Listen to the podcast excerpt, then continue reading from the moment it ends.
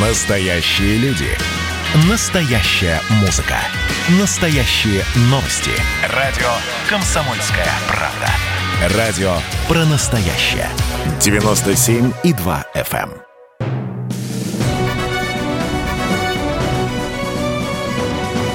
Клуб знаменитых путешественников. Совместный проект Русского географического общества и радио «Комсомольская правда».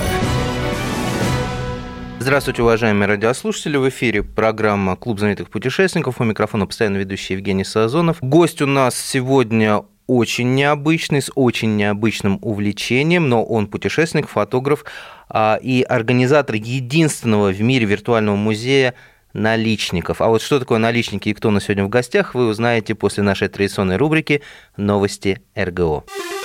Клуб знаменитых путешественников. Продолжается прием работ на главный фотоконкурс года «Самая красивая страна». Если вы профессионал или любитель, снимаете Россию и видите прекрасное там, где другие проходят мимо, скорее регистрируйтесь на сайте проекта foto.rgo.ru и до 5 апреля загружайте свои работы.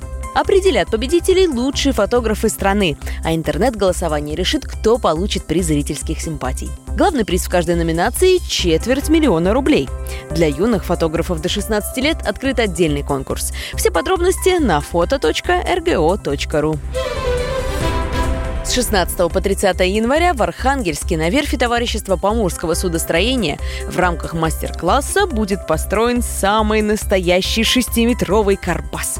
Руководить стройкой будет мастер народного судостроения Виктор Кузнецов. Карбас построят так же быстро, как и в старину, всего за две недели. Карбасы – самый старый из ныне существующих типов поморских судов. Впервые он упоминается в 1591 году в таможенной грамоте Соловецкого монастыря, то есть почти 500 лет назад. Новый карбас будет построен для участия в будущей экспедиции по старинным поморским дорогам, которыми шло освоение пространств Сибири. Под эгидой молодежного клуба РГО пройдет третий январный чемпионат России по географии. Зарегистрироваться для участия можно до 21 января включительно. Все подробности на rgo.ru. А с 15 января на сайте диктант.rgo.ru теперь доступны результаты географического диктанта для тех, кто писал его на специальных площадках лично или в удаленном режиме. Для проверки достаточно ввести свой индивидуальный номер или отсканировать QR-код, который был напечатан на бланке диктанта. Клуб знаменитых путешественников. Возвращаемся в эфир. И так напоминаю, что в гостях у нас сегодня человек с очень необычным увлечением. Это Иван Хафизов, путешественник, фотограф и организатор единственного в мире виртуального музея наличников. А, Иван, здравствуйте. Здравствуйте, здравствуйте, рад слышать. Справка. Иван Хафизов – путешественник, фотограф, бакалавр естествознания. Основатель единственного в мире виртуального музея деревянных оконных наличников в мире.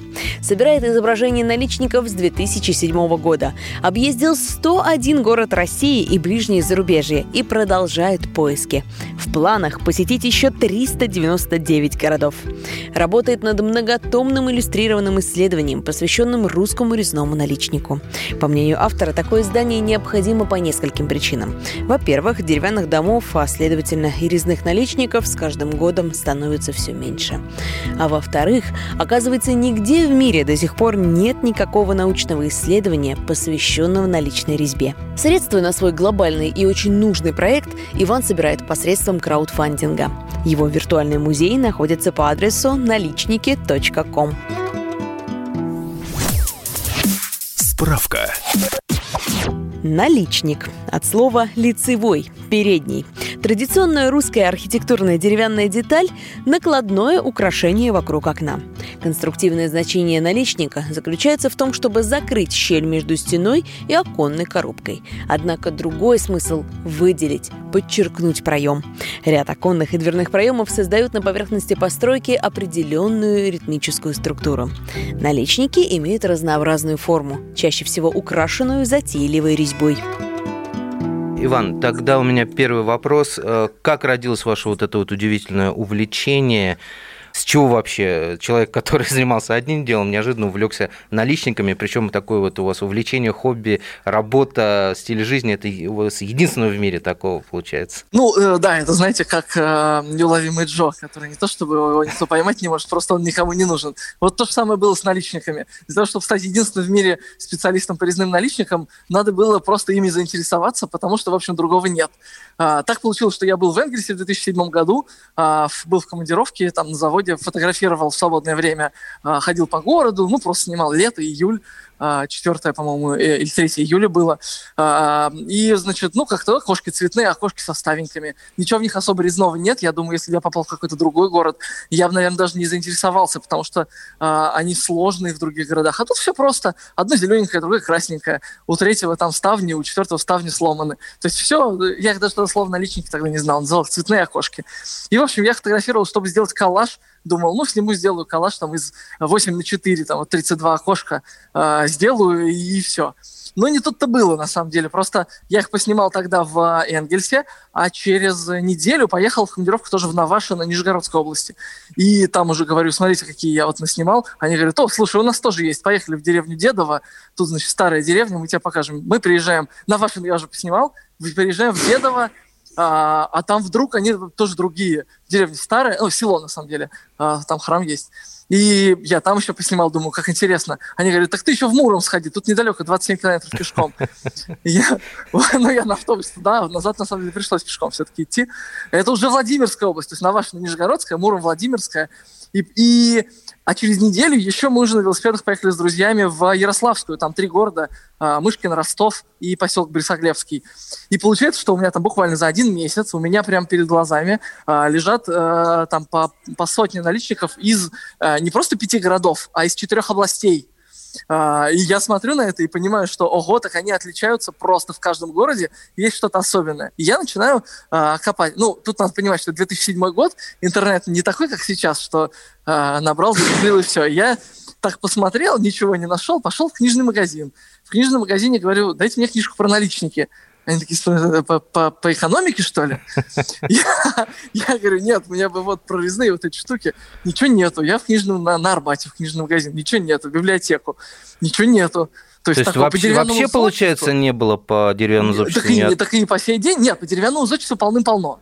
То есть я, я стал их собирать уже, тогда стал читать. Но тогда еще как-то я так, ну, просто заинтересовался, думаю, ну, деревянное зодчество все не то, мне бы про наличники. Ну, я открываю книжку там по деревянному зодчеству там Нижегородской области и понимаю, что в ней про наличники, ну, полабзаца. То есть, ну, ничего нету. То есть вот, вообще и... никто никогда не изучал, получается, да? Вот именно Ну, нет, на самом глубоко. деле я уже сейчас уже сейчас, э, на, а там, знаете, там все довольно, довольно на поверхности, как, как стало понятно. Просто это нужно было понять мне, что как бы наличники плоть от плоти деревянного зодчества, они же не самостоятельно развивались. Они развивались, как и все деревянное зодчество. Поэтому все, что про деревянное зодчество, оно все и про наличники. Но до этого надо было дойти. Вот, а я так как бы, ну, нет наличников, ну, все, значит, нет книжек про наличники. Вот. И э, я стал вот это вот все собирать. Сначала сделал в ЖЖ э, я, я стал выкладывать, и там нашел тоже сообщество, где все выкладывали. Ну, я говорю, давайте сделаем, там кинул клич, говорю, давайте сделаем э, каталог. И мне, значит, там организатор этого сообщества говорит, ну нет, каталог мы не потянем. Я такой думаю, ну ладно, вы не потянете, мы потянем. И, значит, я решил, что все это снимать, и как раз там 2008 год нагрянул, когда кризис случился. И у нас очень сильно сократили, была айтишная компания, а на меня упали, поскольку я был в отделе внедрения IT-продуктов, на меня упали все командировки. Э, и я там 9 месяцев в году, меня не было в Москве. Я ездил везде-везде от Якутии а, и до Краснодара, и, и, и направо, и налево, и, всю, и везде в свободное время фотографировал наличники. И это вот первые 27 городов я так и снял потом уже уволился и стал дальше сам ездить. А, Иван, а сколько вообще надо городов э, еще объездить, чтобы сказать, тема наличников закрыта. Слушайте, я не думаю, что, ну, если бы это можно было сделать вот одним днем, то, в принципе, у нас в России, по-моему, 1110 городов. Ну, там среди них, конечно, есть Сколково, и там Грозный, в которых, ну, наличников нет по определению, да, то есть есть довольно много городов, где их нет. А, но об этом нет информации. То есть, на самом деле, э, тут очень интересные вылезают такие хвосты, что вот, э, я изначально думал, что я поеду по историческим городам России. Я взял список, есть такой старый список исторических городов, там 2002 года большой, значит, выложил его на сайт, говорю, вот, значит, поеду по всему этому списку. И мне люди говорят, слушай, ты вот это выкинь там э, какой-то город, он исторический, конечно, там, ну, Севастополь исторический город, ну, что в него ехать, да? А, понятно, что там нет наличников, как бы он слишком на юге. А, я такой, окей, вычеркиваю. А вот добавь, значит, а, село Красное, потому что в нем, значит, есть. Или там большое село в Ярославской области. А, или там а, какой-нибудь Нерехту, который не попадал в списки исторических городов. И ты такой, так, это добавляем, это вычеркиваем. И у меня, значит, этот список стал корректироваться вот таким вот образом очень сильно. Все он и по сей день корректируется, мне там докидывают, добавляют. Но Значит, что в итоге получилось? Получилось очень интересно, что многие города, которые там даже исторически на самом деле, в которых все могло бы быть, в них может не быть. Например, Козельск, очень старый город в средней полосе, и как бы по всем параметрам в нем должно быть но ничего нет. И, и не совсем понятно. Там то ли во время войны уничтожили, то ли еще что-то. Например, Переславль-Залесский, уж казалось бы, никакой войны там не было, да, это, это глубоко в тылу. Так, только не говорить, что в Переславле-Залесском нет наличников. В Переславле-Залесском э, есть, значит, э, э, прекрасный э, русский парк, в котором стоят ну, как бы современные дома, ну, не в смысле, не в смысле современные, а в смысле они старого стиля, но построенные недавно, они в прекрасном русском стиле. Там трактир в русском стиле, там, значит, еще терем, по-моему, это ЗАГС, он тоже в русском стиле. По-моему, 9 я нашел там домов с наличниками, 9. При том, что деревянных домов 19 века там довольно много но сложилось так, что они без резьбы. То есть у них иногда вот мезонинчик, вот это все есть, а наличников нет. Прервемся на небольшой перерыв. Напоминаю, что у микрофона работает постоянно ведущий Евгений Сазонов, а в гостях у меня сегодня Иван Хафизов, путешественник, фотограф и организатор виртуального музея наличников, сказал бы даже единственного в мире виртуального музея наличников. Клуб знаменитых путешественников. Настоящие люди. Настоящая музыка. Настоящие новости. Радио «Комсомольская правда». Радио про настоящее.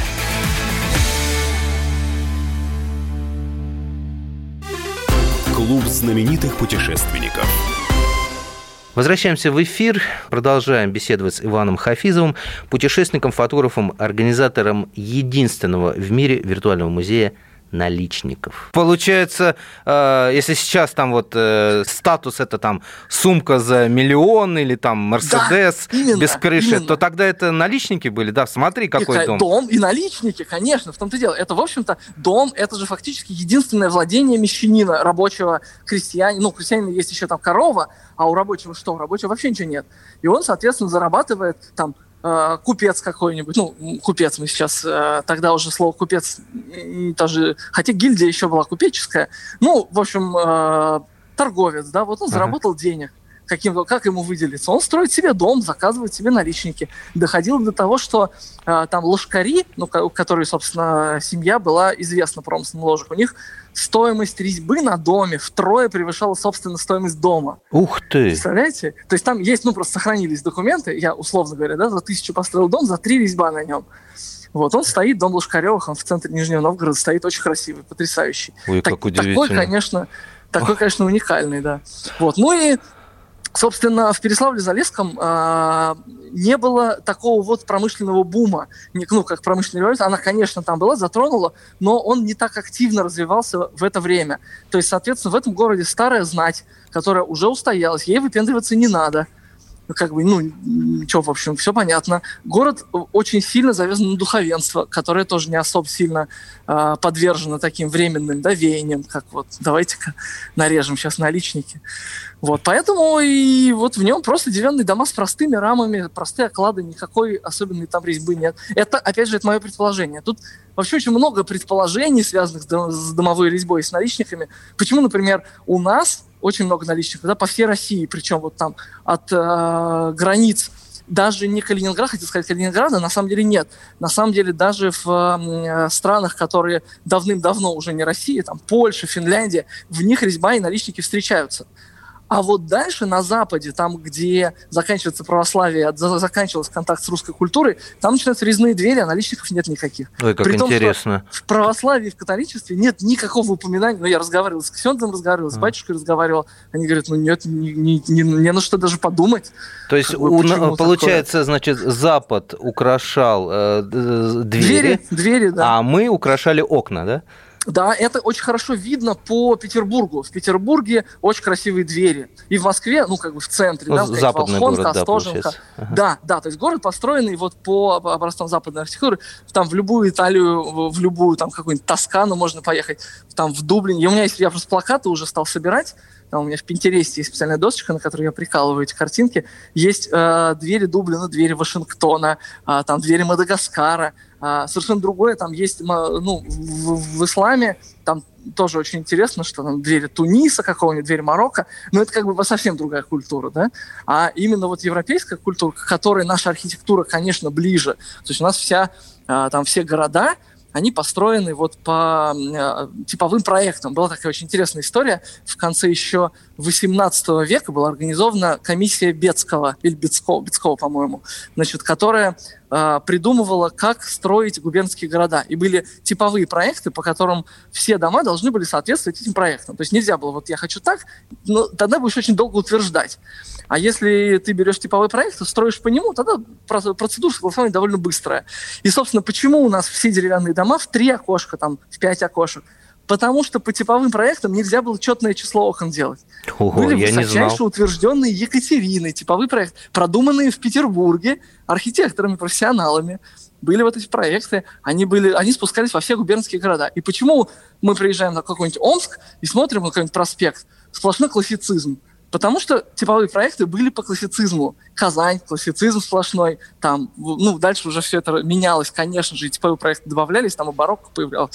Но, в принципе, вот, вот это там, любой гарнизонный дом офицеров тяготеет к классицизму. Там, нечетное число окон, четное число колонн и портик сверху. Все оттуда ноги растут. И вообще удивительно, я даже не, не догадался, что настолько все было продумано. Скажи, а в вот этих типовых проектах э, о наличниках что-то говорилось, или это уже каждый во что гораст? А там довольно интересно, а, потому что в, в типовых проектах не было а, такого вот украшения, как такового дома не было. Они были про структуру дома, про то, как дом должен выглядеть. То есть там говорилось про то, что дом стоял, должен стоять по красной линии. Изначально же все было, да, как попало, а именно вот типовые проекты задавали красную линию. И постепенно за счет пожаров, за счет изменения, как бы строительства новых вот по типовым проектам, все, все дома были выстроены там Э, на протяжении 18-19 веков по красной линии, по улицам, да, то есть вровень. Вот. А, э, собственно, детализация могла э, на откуп владельцу отдаваться. То есть дом, вот у него там пять э, окон, там две колонны, портик, и смотришь, два ряда дома одинаковые стоят, но совершенно разный декор абсолютно, потому что а, этого не было в проекте. То есть они могли украшаться разно. Есть такой очень а, интересный дом в Вологде, а, конца 18 века, это довольно большая редкость, деревянный дом, дом Засецких. Это а, где резной палисад? Э, ну, да, нет резных палисадов в Вологде-то. Как это нет? на самом деле... Ну, слушайте, как, как нет? Песня же! Да, э, вообще про Вологду, сейчас вернусь к дому Засецких, про Вологду, это занятная история. Ну, спели песню про резной палисад. Ну, окей, что такое палисад? Палисад – это заборчик, маленький заборчик. Резные заборчики в Вологде, ну, я был в Вологде там 10 лет назад, а, там есть, конечно, один, который сделан из бетона, и на ней написано «Вот он, резной палисад». Ну, заборчик. Ну, таких заборчиков, ну, там, я не знаю, в моем детстве в Казани было немало, и их полным-полно там в Ивановской области, в Московской, ну, в Московской Малаве, Московской высокие все-таки заборы чаще, а там э, где-нибудь поюжнее, ну, полным-полно всяких этих заборчиков. И просто в Вологде спели про дом, где резной палисад. Не то, что в Вологде их полно, а в этом доме был резной палисад. И это как бы отличало этот дом от других. И, собственно, потому что их резных палисадов было немного. И это важно. Вот. А так-то, в общем, ну, резные заборчики, да, они есть там в Юхнове каком-нибудь, тоже есть дом, даже сейчас стоит с резным палисадом. Так вот, про дом Засецких. Значит, дом стоит конца 18 века, деревянный. А на нем довольно интересные наличники, он тоже с колоннами, с портиком. Я, значит, думаю, вот конец 18 века, наверное, думаю, это самый ранний дом из тех, что прям стоит на своем месте, не в музее, из сохранившихся э, деревянный дом с наличниками. Потом, значит, нахожу фотографию конца 19 века и понимаю, что на нем нет наличников, он украшен позже резьбой. О, То есть изначально был дом построен в 18 э, веке, 1700, по-моему, 96 году или 92 сейчас на скидку не помню. А резьбой он был украшен спустя почти 100 лет, представляете? И такая же есть ровная история э, э, с домом э, в Красноярске. Там тоже в центре города стоит резной дом, который был на самом деле доходным домом. Построен, то есть деревянный куб, э, который простоял 20 лет без всякой резьбы, потом перешел новым хозяевам, все его украсили резьбой, и, собственно, это позволило сдавать квартиры дороже. То есть это вот такой доходный дом. Хитро. А, а есть, а есть, да, есть с конца 19 века дом Шубиных, Шубиных, Шубиных, наверное, в Иркутске. А, он тоже 18 века. На нем нет вообще никакой резьбы, он очень простой. То есть это вот... Э, вообще же наличники, они же появились только в 17-м, а распространились в 19 веке. То есть это не... Ну, там, 300 лет, что такое по меркам истории 300 лет? Это не очень много. А, поэтому, вот, очень, поэтому очень, очень смешно смотреть фильмы о Древней Руси, где там изба с наличниками, да? Да, да, да, да, да. Ну, вообще говоря, но это как раз очень интересно. Это же такая переинтерпретация, как бы мы хотели видеть свою историю. На самом деле в 17 веке еще э, стекол не было поэтому не было оконной рамы, поэтому и не было наличников. Наличник-то нужен функционально. Знаете зачем? Зачем? Он же закрывает щель между оконной коробкой и срубом. То есть вставили, вот как бы вырезали сруб, вырезали дырку под оконную коробку, вставили оконную коробку. Возникает щель. Вот на любой двери есть наличник. Он выполняет ровно ту же функцию. Он закрывает щель между коробкой и стеной. Вот все, наличник – это как бы его функционал. Если вы поедете там в Финляндию или в Норвегию, то там полным-полно домов с наличниками, там можно в Калифорнию поехать, куда угодно. Но только эти наличники будут не резные, это их отличает. То есть у, нас так сложилось, что они стали резные, и это интересно. Снова уйдем на небольшой перерыв. Напоминаю, что в гостях у нас сегодня путешественник и фотограф Иван Хафизов, человек, который по всей России собирает изображения произведения искусства наличников. Письма лично сам я на почту ношу словно я роман с продолжением пишу, знаю Знаю точно, где мой адресат в доме. Где резной палисад Где же моя темноглазая, где Волга, где, где, где, где Волга, где, где В доме, где резной палисад Где же моя темноглазая, где Волга, где, где, где, где Волга, где, где В доме, где резной палисад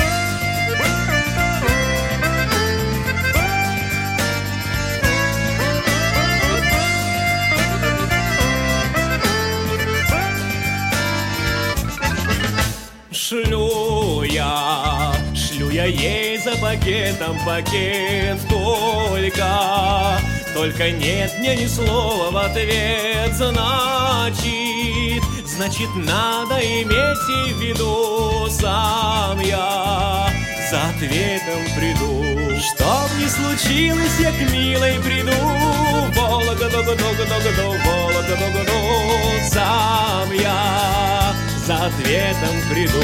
Где же моя темноглазая, где Волга, где, где, где, где, Волга, где, где? В доме, где резной палисад.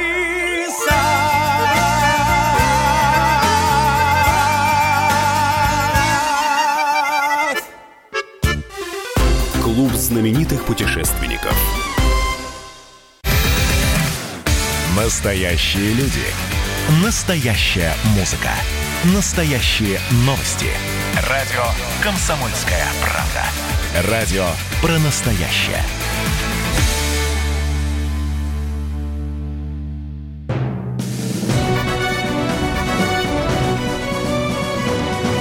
Клуб знаменитых путешественников. Совместный проект Русского географического общества и радио «Комсомольская правда». Возвращаемся в эфир. У микрофона продолжает свою работу постоянно ведущий Евгений Сазонов. В гостях у меня сегодня Иван Хафизов, путешественник, фотограф, организатор единственного в мире виртуального музея наличников. Иван, у меня вопрос. Ну вот да. многие наличники – это действительно произведение искусства. Реально произведение искусства. А как и чем их делали? Какие специальные инструменты использовали? Ведь э, тогда же не было станков с ЧПУ, да? Поставил жик-жик-жик-жик-жик и шедевр.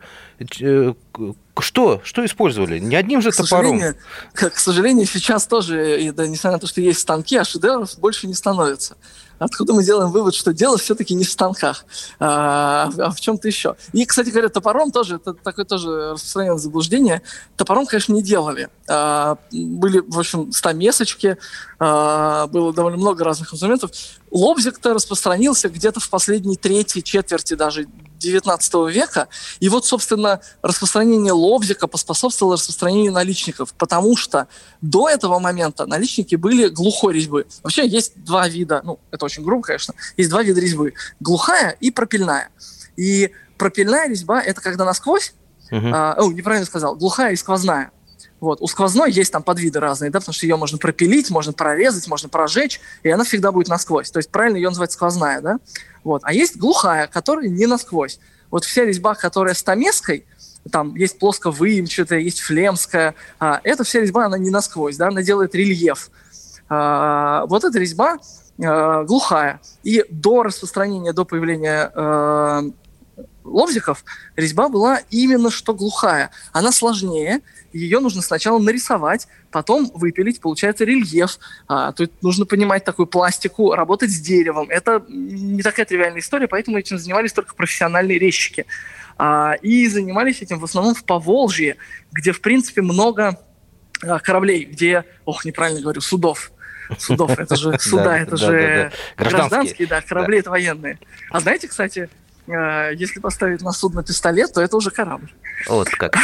Да-да-да, это мне речники, меня удивило, кстати, они речники, я говорю, вы моряки? Нет, мы речники, мы в море не ходим. Да, и они еще город, города обычно это говорят, мы речники. Речники, да, ну то есть как, как э, в обиходе все слово моряки там или матросы, нет, речники.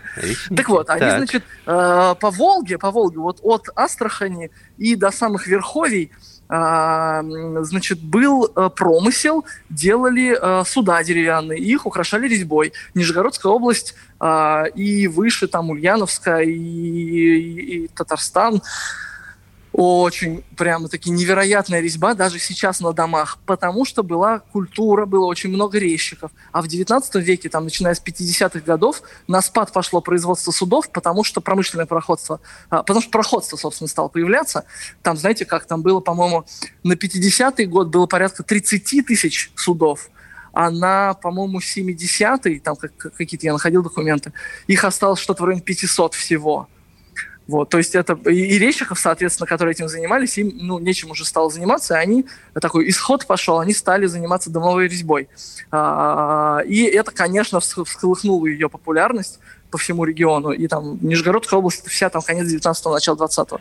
Ну, в общем, Иван, по большей части так везде. А, скажи, да. а вот ты, ты встречал, э, вернее как, встречалась в твоей практике вот поиска, э, в практике охоты за наличниками, э, одинаковые какие-то наличники, которые сделаны по какому-то... А, то есть Конечно, шаблоны были, да? Вот, вот как раз, собственно, эта глухая резьба, а, она была очень, ну, не очень, она просто была очень уникальная. Масло с маслом, конечно. А, она была уникальная, потому что а, ее делал художник, как правило, глава артели. А вот то, что стало популярно уже резьба, про, вот эта вот сквозная, пропильная, в частности, лобзиком, она была по шаблону. И, собственно, стала она популярна именно потому, что шаблон передавался от соседа к соседу.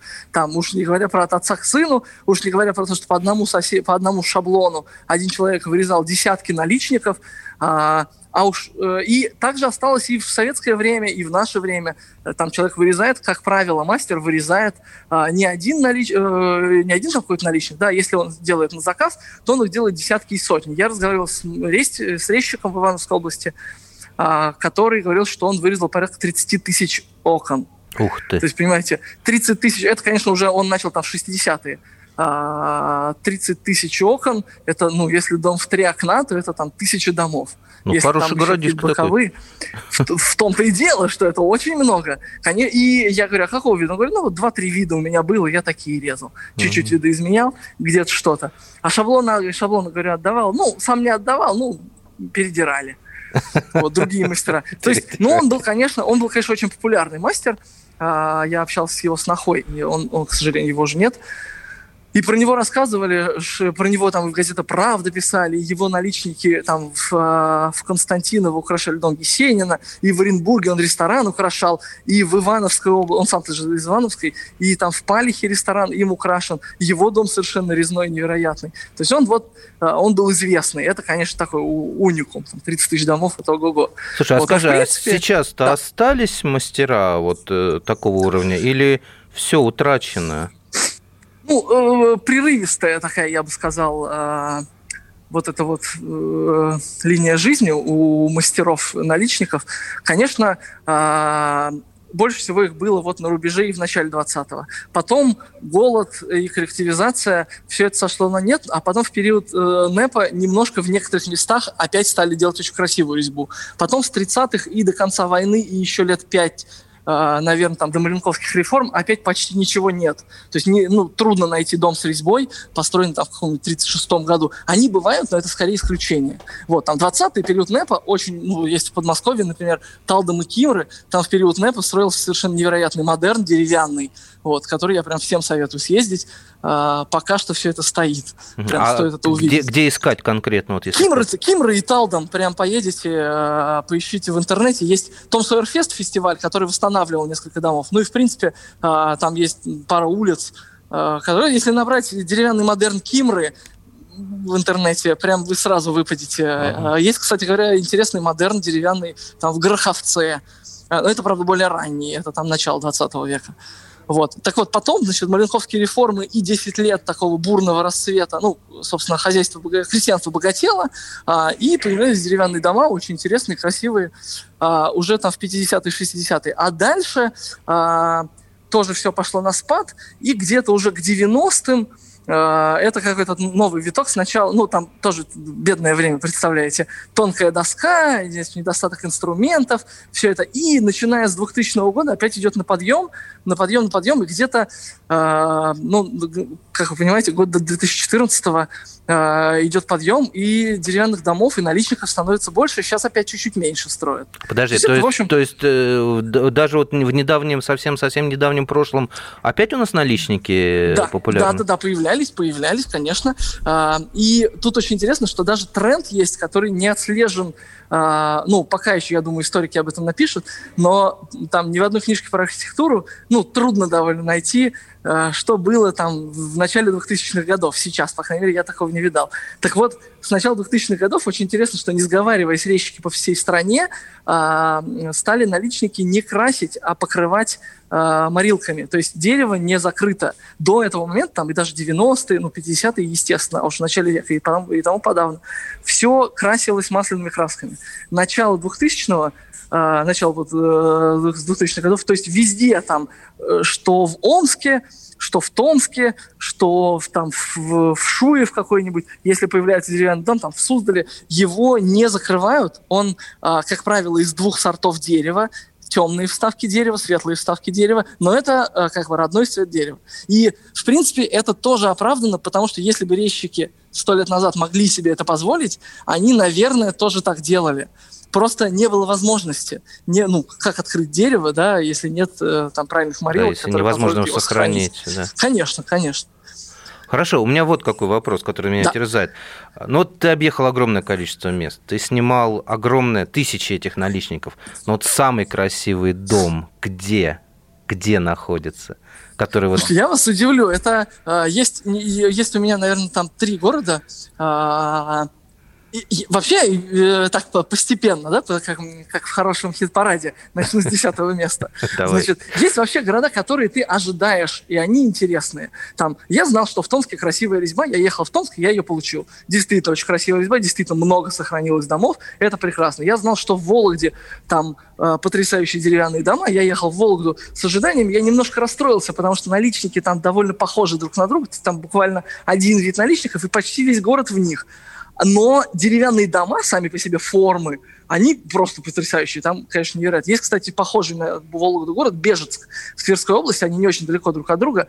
А там он не такой модный, как Вологда, поэтому там сохранилось а, довольно много. И там ну, никто не жжет в центре, никто ничего не перестраивает. Туда тоже стоит съездить, очень красивый, интересный но вот э, там, ну, Бежецк я не ожидал увидеть, да, или там, например, город Борисоглебск в Воронежской области, мало у кого на слуху, как туристический, потрясающие наличники, потрясающая резьба, огромные особняки, просто невероятные.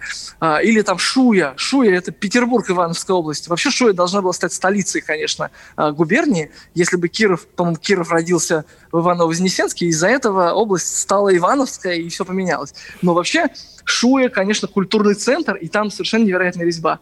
Но самое удивительное, что город, который вы, наверное, даже название, я думаю, Шуя, может, слышали, а, а вот Злынку Я даже области, Борисоглебск слышал. Я там а, а вот, а я вот жил рядом и не знал, что там такие наличники. Снова уйдем на небольшой перерыв. Напоминаю, что в гостях у нас сегодня Иван Хафизов, путешественник, фотограф и организатор единственного в мире виртуального музея наличников. Клуб знаменитых путешественников. А вот о чем люди хотят поговорить, пусть они вам расскажут, о чем они хотят поговорить. Здравствуйте, товарищи! Страна слушает!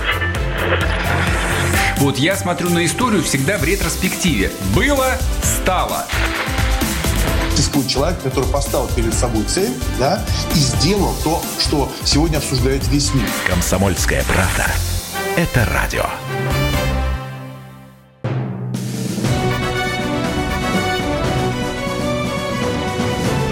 Клуб знаменитых путешественников.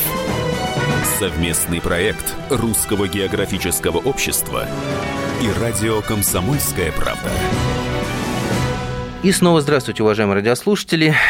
Постоянно ведущий Евгений Сазонов продолжает свою работу, клуб знаменитых путешественников тоже продолжает свою работу и продолжает свой рассказ наш сегодняшний гость Иван Хафизов, путешественник, фотограф, организатор виртуального музея наличников. Но вот Злынка в Брянской области. Не слышал. Это вот э, мне как-то повезло, я ехал, я был в Перми, в городе Добрянка, а потом, когда вернулся, понял, что следующий город, куда наеду, надо ехать, это Злынка.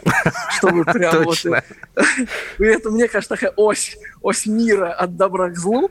В общем, Злынка э, абсолютно невероятный город. А у него э, тяжелая судьба. Он на границе зоны отчуждения.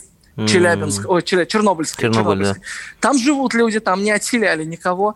Он близко, э, то есть там что-то совсем близко до границы Украины и Белоруссии. Там прям три, э, три э, страны сходятся в одной точке, очень близко. Вот. И там, я так понимаю, что, наверное, из-за этого, из-за того, что вот Чернобыль рядом, там не развивают туризм. Но администрация это находится в деревянном двухэтажном особняке, резьба которой нет равных. Ни в Томске, ни в Вологде, нигде просто. Такой резьбы нет. В, Нижне, в Нижегородской области резьба, ну, другая просто, там она объемная. Но здесь это из простых элементов, пропильных лобзиком, собрано что-то невероятное. И там таких особняков много. Злынка – это спичечные короли России. То есть там были спичечные фабрики, они на этом зарабатывали, они были связаны с деревом. Э, и там вообще такая новация была, значит, я уж не знаю, кто там из местных это придумал. Я думаю, ну как можно было такой дом построить, на котором резьбы, ну, я не знаю, там, ну вот даже сейчас ЧПУ там на полгода работает ее просто очень много. Значит, оказывается, Злынка – город каменщиков. Каменщики из Злынки ездили от э, Лондона и до Владивостока. На полгода уезжали работать э, вахтовым способом. Потом возвращались. И что делают мужики с руками, каменщики же, да? да? С руками, которым не надо работать. Ну, лежат на печи. А, значит, э, местные э, купцы а, им же, как бы, они же понимают, что пропадает рабочая сила. И они потихонечку подбрасывали мелкие заказы на резьбу. Каждому понемножку. Каждый понемножку резал, весь город трудился за бесценок, потому что деньги-то им особо не нужны.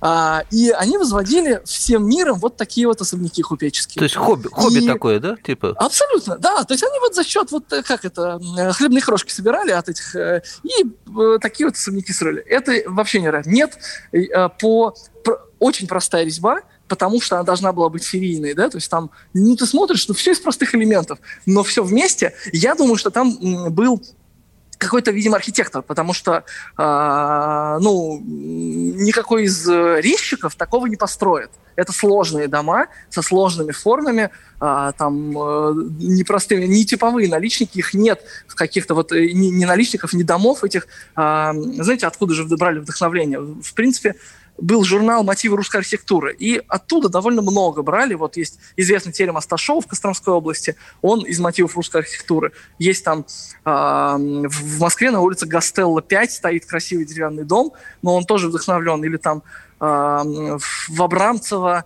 э, стоит. Это вот все, все связано с э, журналом «Мотивы русской архитектуры», так или иначе, либо что-то похожее публиковалось, либо проекты публиковались. А там совершенно другое.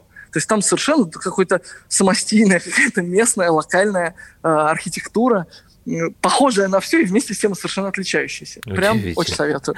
Скажи, а как вот люди относятся? Огромное количество домов же это не административные, это частные. Вот ты приезжаешь, начинаешь снимать, да? Люди как там? Нормально относятся? Типа, пожалуйста, э, для истории сделал. Я вот по этому поводу как раз даже книжку написал, потому что понял, что то, как относятся люди, это даже гораздо более важное, чем, собственно, наличники. Потому что э, ты встречаешь человека, говоришь, можно наличники вас сфотографировать? Он тебе говорит, да, фотографируйте, теперь уж без разницы. И такой, что случилось? И он машет рукой, показывает на крышку гроба, прислоненную сбоку к дому, который я не заметил раньше. Ой-ой-ой. То есть или э, там вот, вот оно, да, ходит, э, и не обращаешь на это внимания. Или э, я фотографирую, а человек говорит, о, наличники, слушайте, так это же новые, это же у меня отец поменял в 50-е, а пойдемте, у меня на чердаке лежат те старые, которые здесь раньше были, они с 19 века. И мы поднимаемся, я смотрю, они лежат там вот, уже лежат 50 лет просто на чердаке. Или там тетушка, которая говорит, вот, э, мы тут живем с котом, у меня вот там а, муж с сыном погибли, и я вот теперь с котом живу. Я говорю, а что, как случилось? Она говорит, да мы беженцы с Донбасса. Mm. И ты думаешь, как вот это все? То есть разговоры, разговоры, разговоры. Вроде, вроде про наличники, а вроде вовсе нет. А вроде про, про людей, да, на Да, а вроде деле. про жизнь. Вот этот вот резчик, который из Ивановской области, а, у, э, у него меня, его сноха, значит, отвезла там буквально в 10 минутах а, кладбище, какой в 10 минутах, в 500 метрах от его дома. А, и на его гранитной этой самой а, плите вырезан этот дом его, потому что, собственно, он, у него были очень тяжелые отношения, с отцом, отец этого резчика говорил, что ты ничего в жизни не добьешься. И это вот стало его такой мотивирующей силой. Он решил, что он сделает такой дом, он станет таким человеком, про которого будет знать вся страна. И, собственно, и этот дом его резной, совершенно невероятный дом в Соймицах, он вырезан у него на гранитном камне, и про него действительно писали все газеты союзные. Вот эта история.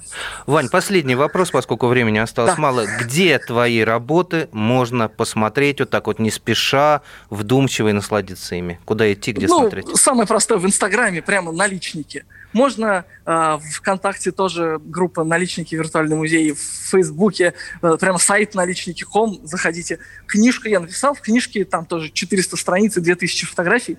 Все собирал по максимуму, чтобы не спеша разглядывать, с историями, с терминами. Там же еще с терминами оказалась э, каша. Я нашел очень хороший словарь, э, филолога, профессора Сыщикова из Питерского филологического университета, который собрал все термины деревянного зодчества. И это отдельный, э, отдельный мир, потому что оказалось, что наличники, все говорят наличники, на лице, на самом деле наличники назывались в разных местах по-разному. Где-то они назывались выреза, где-то украса, э, укра, украсы, где-то заоконье, обоконка, наличина, личина, очень по-разному. То есть просто наличники зафиксировалось, потому что это была Московская губерния, и здесь писались все книжки. А, и, и, и, собственно, и все. А на самом деле терминов было очень много. Белиндриасы их также называли.